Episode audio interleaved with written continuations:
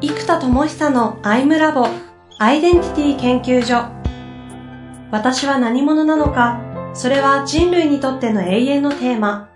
15年の歳月をかけ開発された統合された究極の私と出会える技術アイミング。不確実性の時代を生きる次世代リーダーのためにアイデンティティの本質について語り尽くします。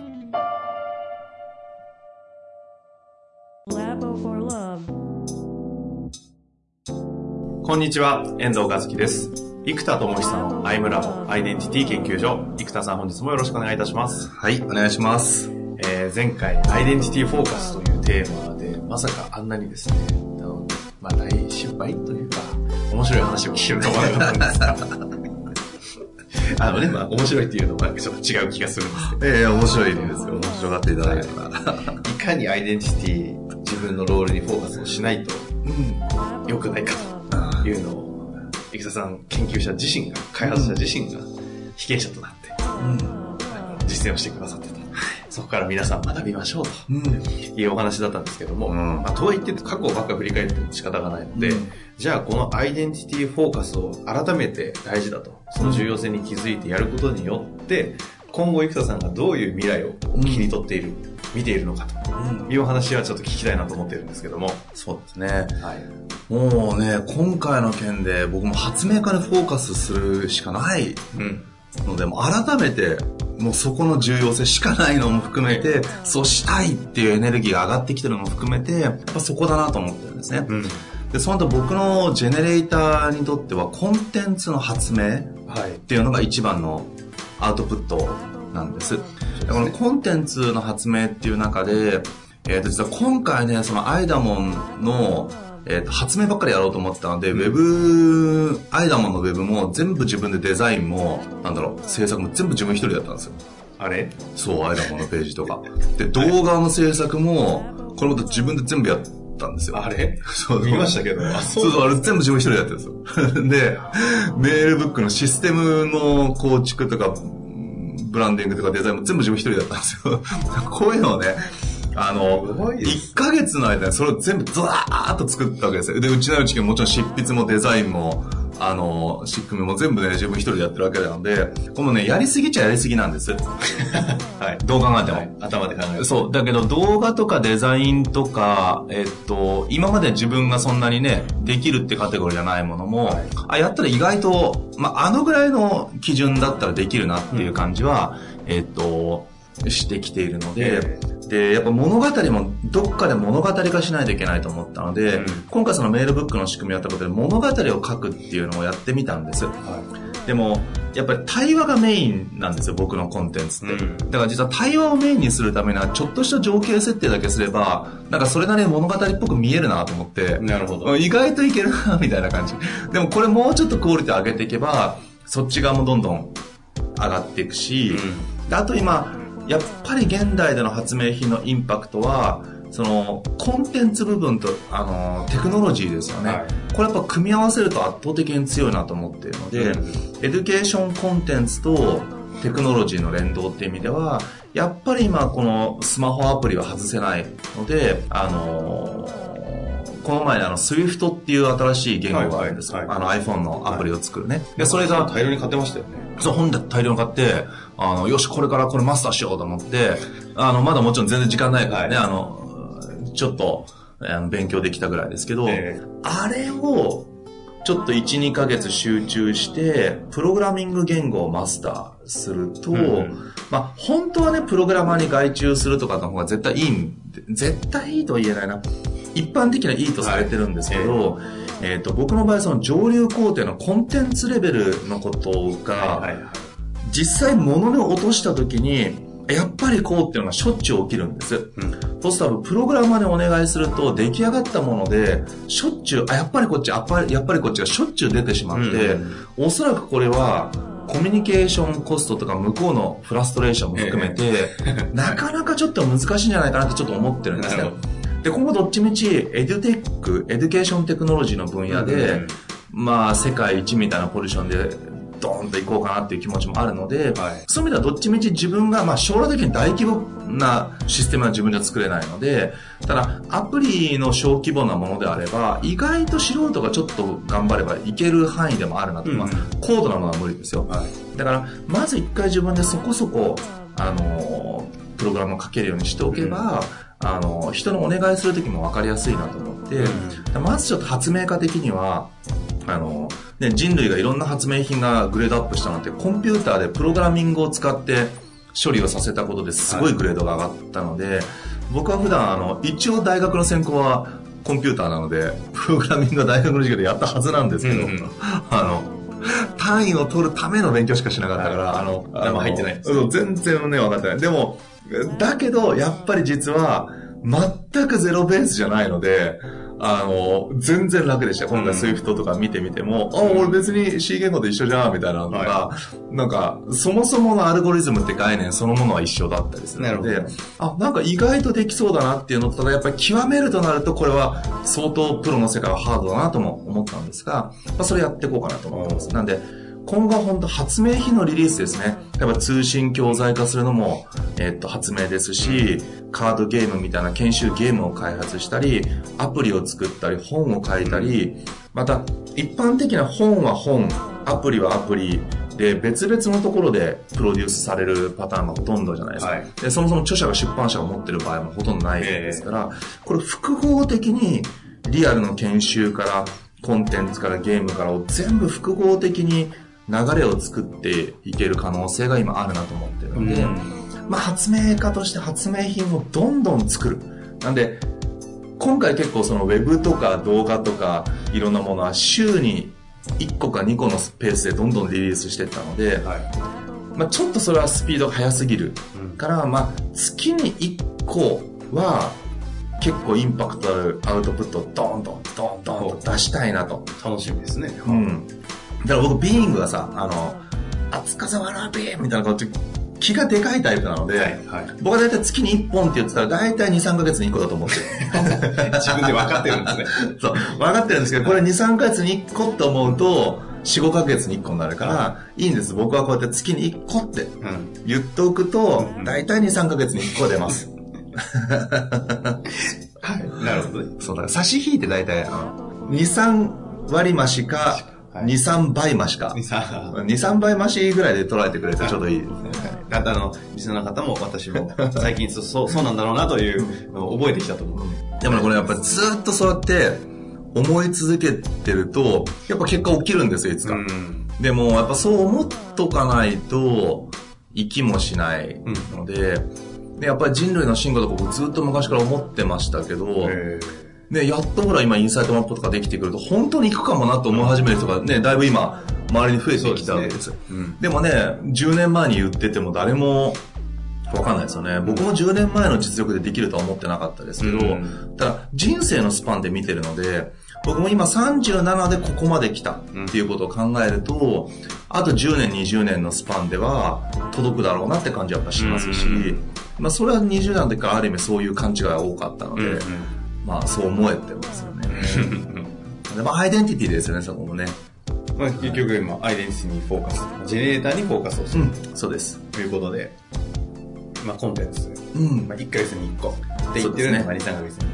もしかしたら2週間に1個出るかもしれない。いや、ないです。これ本当に本当に本当に。いや、もうめっちゃ集中したら出るかもしれない。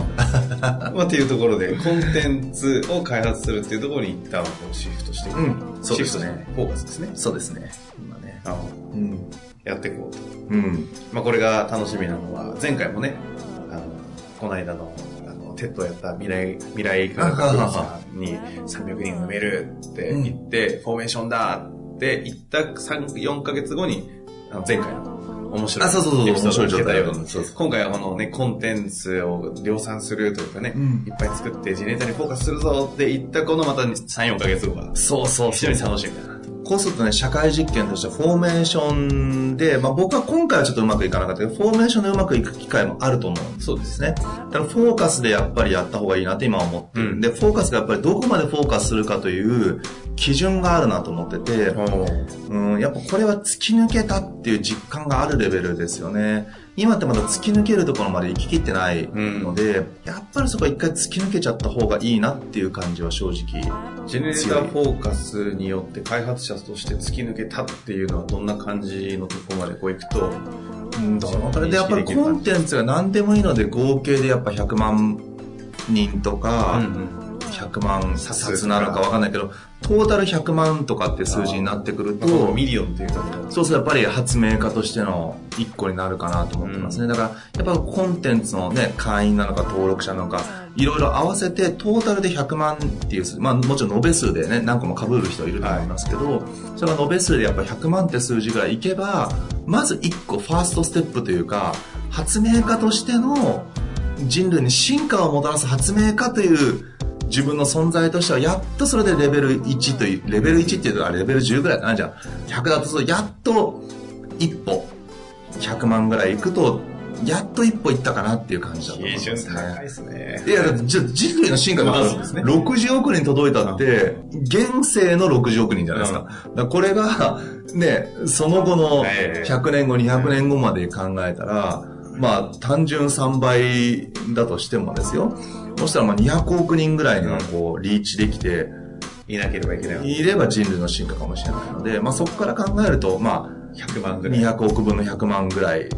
ていう感覚ですね。うん、まあもちろん200億人全部に届かなくても、2億人ぐらいにちゃんと届いたらもうね、それは価値だと思うんですけど。うん。うん、なるほど、うん。そういうところを一旦はフォーカスしてやっていこうと。そうですね。うん他に、せっかくね、こう、まあ、ここは一つの宣言みたいなところでもある。うん。他に考えていることとかはあったりするんですか？うん、まあやっぱり、ね、発明家フォーカスなんでね、今、順番の問題なんですね。本を先に書くか、うん、通信教材先に作るか、うん、本当はね、アプリがやっぱブレイク早いんですよね。そうですよ、ね、そう。ただアプリはプログラムをマスターしてからやろうと思うと、ちょっとサービスレベルに持っていくには、数ヶ月はかかるので、まあそれは僕がね、プログラム自分でやるっていうのを一回手放して、うん、まあ、いつものようにこう、プログラムに関しては他の会社と組んでってやればいけるかもしれない。その辺はちょっとね、まだ決めきってないです。まあ順番は、やり方も置いとくとしても、うん、少なくともアプリ開発、うん、まあ、通信教育関係のものと、まあ書籍だったり。そうですね。まあ、あたりですかね。そうなんです。意外とね、Kindle が売れるんですよ。あのー僕はその印税のやつとか、ええ、出版社からちょくちょく来るんですけど、意外とね、Kindle のやつがね、半年で3000部くらい売れですよ。嘘そう、だから、だからそれで心理学賞1位になってたんですよ。あそれは見ましたけど。そう。Kindle3000 も売れたそう。だからね、これ Kindle みんな知らないかもしれないけどね、意外と売れるっていうね。年間で？半年ぐらい。3000? そう。Kindle ってよく聞くのは、100冊売れたら、いいのかわかんないですけど、まあいいですよね。100冊ぐらい売れたら、かなりランキング上に行くっていう。だから半年間ですよ。だから、月々で言うと、まあその6分の1とかでしょうけど、もう意外とね、意外と売れた。へえ。いや、月500ぐらい出たとそれすごいですね。すごい通れたんですへえ。まあ、あの本面白いですからね。そう。でもね、意外と Kindle もだから今、すごい数が多分、端末も一気に広がってるので、はいはい、想定以上に今広がってる気がします。意外とね、Kindle、リテラシー、リテラシーって言い方あれですけど、うん、馴染みない方は本当全然見てないですし、見てる方はほとんどそれで読んでるぐらいもう開いてます、ね、もうほとんど Kindle で買っちゃうっていう人ももう出てますから、だから1年前と今では、Kindle の普及率とかみんなの使う率が全然違いますね。僕自身もやっぱ1年前はそんなに Kindle ではたくさん買わなかったけど、今はもう結構紙の本だとなんか届く時間のタイムラグと、あと、本棚のこうスペースのコストを考えると、えー、これ Kindle の方が良くないってやっぱ思って結構やっぱり使っちゃいますもんね。ねはい。漫画なんて全部 Kindle です、ね。いやいやね、みんなそうなりますよね。だから、だからね、これ意外とこれ、あの、時代のやっぱテクノロジーの流れは、ね、やっぱ僕はジェネレーターとして進む上ではすごい後押しをしてくれてる仕組みは本当に世の中いっぱいあるなと思ってますね。Kindle 書籍とかも考えられてるわけですね。そうですね。Kindle できれば来月5月中には出したい。お出したい。私もじゃあ、まあ6月か7月かなみたいな。うん。そうそう。なるほど。そのぐらいのペース。まあ実際ね、いろんな仕事がね、何箇所か出ちゃったりするからね。はい。まあ実際ね、その、今回の回は、なんていうんだろうアイデンティティをフォーカスすることによる、うん、生田さんがここでこんなことを考えてるっていうこうこういう実験をしますという、お話ですのでそうです、ね、それによってまた3ヶ月後とか検証するタイミングの時に、うん、実はこんなことが起きましたとそうです、ね、いう報告を皆さんにしていただいてその中からの学びでまた新しいコンテンツが生まれてるはずでしょうからそうですね。そういう形でちょっと届けていきたいなと思っております、そうね。最後に何か言い残すことはありませんか？最後にね、はい、言いながら思ったんですけど、はい、ど真ん中にフォーカスって今のはロールの方の話なので、ええ、例のキュイーンみたいな音がする場所に行ききってないなって感じが正直してる。あ今？そう。喋ってて。そうです。あだからやっぱりこのピンクの解放とロールの発揮の一致点が絶対あるはずです。うん、で、まあ、Kindle とかってもちろんかなり来てるんですよ。うん、来てるんですけど、こうなんか、キュイっていう音が自分の内側から出てきてない。だから、同じ Kindle でもそこに行く概念が出るのか、やっぱりこのキュイーンって音がする基準の、これっていうところに、もっと消化させた時に行くなって感じはしましたね。じゃあ多分ここの回が終わった後にまた自己探求をいろいろした上で、回が出るんでしょうね。もうこれぞって。まあ今、そう考える時間もなかなか取れてなかったのでね。アプリじゃないですか、アプリ。うん、ね、アプリもあるかなと思います、ね。キュインって言わないね。でも、なんかキュインっていう何かがきっとあるんですよ。これが何なのかっていうのを多分探すところが、すごい鍵だなと思いますね。ちなみに、あの、最後、せっかく今のお話があったので、うん、そこだけ最後に、ちょっとコメントいただいて終わりたいんですが、うん、その吸引を探す、なんかずれてるなっていうのはどのように捉えて、そのために何をするんですか？まずはオノマトペですね。音で認知してます。だから、自分の声そうそう、だから、うん、えっ、ー、と、なんか、あーんって、キュイーンってこうなんか、あー、あーこれしかないみたいな、ふわんと、ふわんと出てくる感じに行ききってないので、今おそらく頭的にはこれだろうなって思ってて、ジェネレーターどっちかというと頭が強いボールなので、どうしてもこう戦略的にとかなんかこうでこうでこういうコンテンツ作ってこうやろうみたいな、あるんだけど、うーん、今直感的にそれで言って、キュインってこない理由を直感的に感じない。うんとね、人が見えない感じがあるんですよ。つまりコンテンツを発明した僕、部屋でいつも一人でね、あの、コックピットみたいにね、周りにあのディスプレイが4枚ぐらいあるようなところでずっと作業してるので、うん、多分ずっとそこで作り続けてるイメージがあるから、うん、やっぱりね、物事って人と一緒にやらないとなんかブレイクしないところってあるじゃないですか。だから、それが結構こう、一人でひたすらやるようなイメージが強くなってるから、そこにこう、誰とどう関わっていけるかとか、むしろその何をアウトプットするかというよりも人との関わり方をどう作っていくかにもしかすると鍵がありそうな気は若干しますね。なるほど、うん、今ちょっとこうビジュアル的に見てちょっと、うん、なんかこう違和感を捉えたわけですね。うん、そういう形で、あの、吸引を探しに行くっていうことをするんです。そうそうなるほど。ちょっと今の具体的にね、生田さんがリアルで悩んでるというか葛藤してる部分の見方だったんで、うん、まあ、そのいろいろ勉強されてる方は、ちょっと真似していただくというか、参考にしていただけたら、そうですね。思ったりもします。はい。またぜひ見つかったらご紹介お願いいたします。うん、はい、ありがとうございます、はい、本日もありがとうございました。はい、ありがとうございます。